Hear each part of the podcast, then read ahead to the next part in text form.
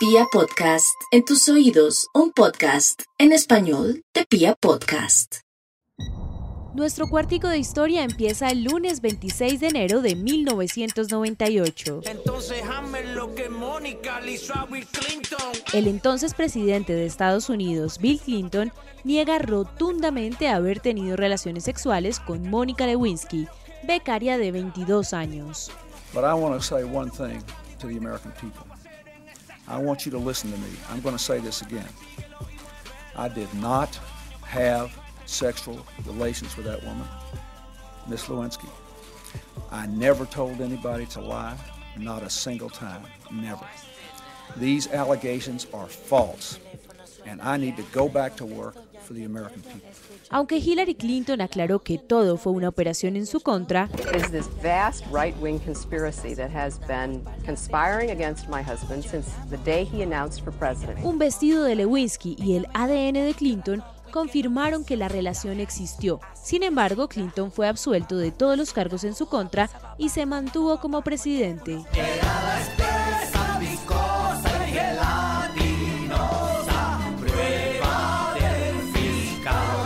Muchos años después, en 2014, Lewinsky hizo parte de un reportaje de National Geographic en el que afirmó ser la mujer más humillada del mundo.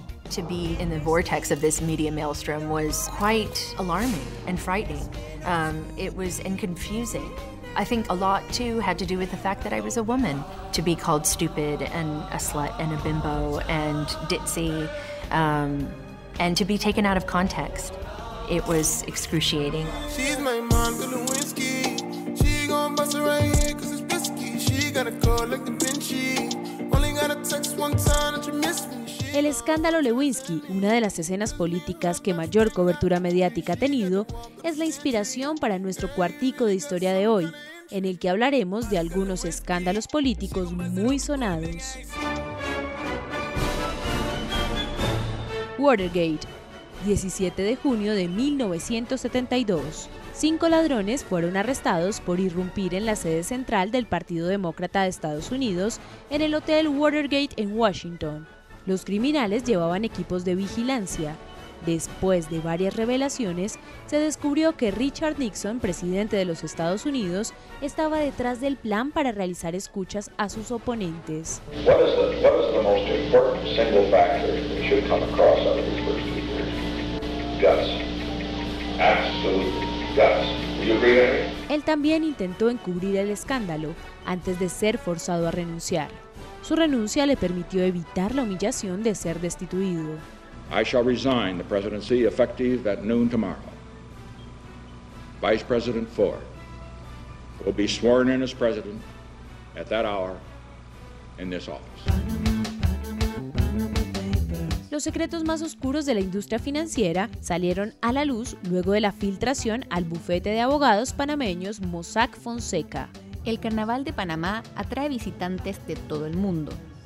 Pero este país no es solo fiesta, también es un paraíso fiscal. 214.000 compañías fantasmas, propiedad de personas que querían mantener sus identidades ocultas, en donde se encontraron al menos 140 políticos y funcionarios públicos, 12 líderes gubernamentales y 33 compañías que hacían parte de las listas negras de Estados Unidos por delitos como tráfico y terrorismo. Todo lo que vi me impulsó a decir, paremos. Necesitamos investigar desde cerca qué está pasando aquí.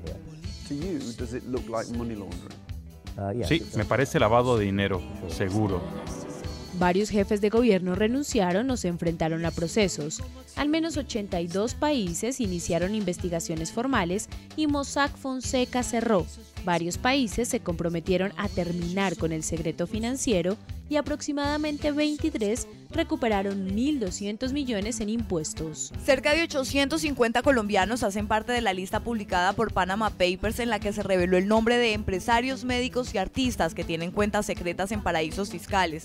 Entre ellos están Alberto Carrasquilla, exministro de Hacienda del gobierno de Álvaro Uribe, Alfredo Ramos Maya, el joven senador del Centro Democrático e hijo del exgobernador de Antioquia, Luis Alfredo Ramos, detenido por parapolítica, y Holman Carranza, hijo del fallecido Víctor Carranza, el esmeraldero señalado de ser uno de los fundadores del paramilitarismo. Silvio Berlusconi a prueba de escándalos. Tanto Silvio Berlusconi dio una muestra más de irreverencia. Enredos, cirugías plásticas, excentricidades y hasta una demanda por sobornar y callar a su expianista por ser testigo presencial de orgías con menores de edad hacen parte de la lista de escándalos de Berlusconi. Por el caso Ruby Rompecorazones terminó siendo sentenciado a siete años de prisión por incitación a la prostitución infantil y por abusos de poder. Además le acusa de haber mantenido relaciones sexuales pagadas en tres ocasiones entre febrero y mayo de 2010, cuando Ruby tenía apenas 17 años. También fue condenado en varias oportunidades por corrupción. Sin embargo, jamás ha sido encarcelado. Su castigo fue simplemente realizar trabajo comunitario.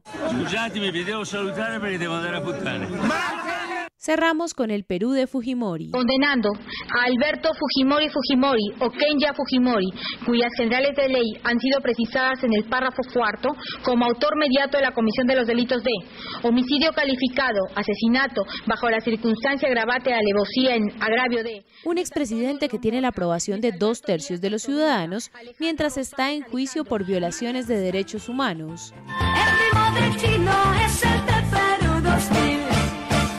Usó más del 75% del presupuesto no supervisado del Servicio Nacional de Inteligencia para sobornar a políticos, jueces y medios de comunicación. Del tema político sí me abstengo totalmente.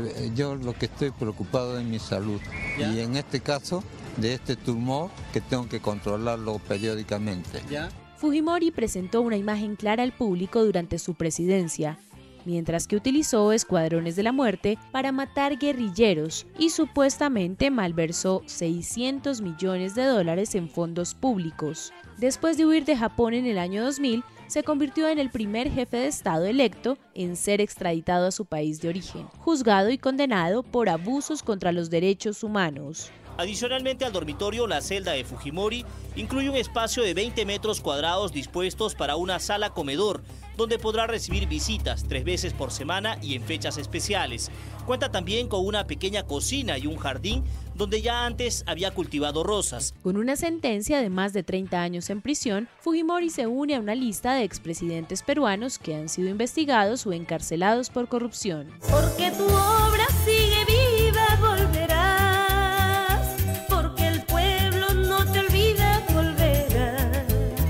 Con estos ejemplos podemos decir que se aplica todo lo contrario a eso de ser políticamente correcto.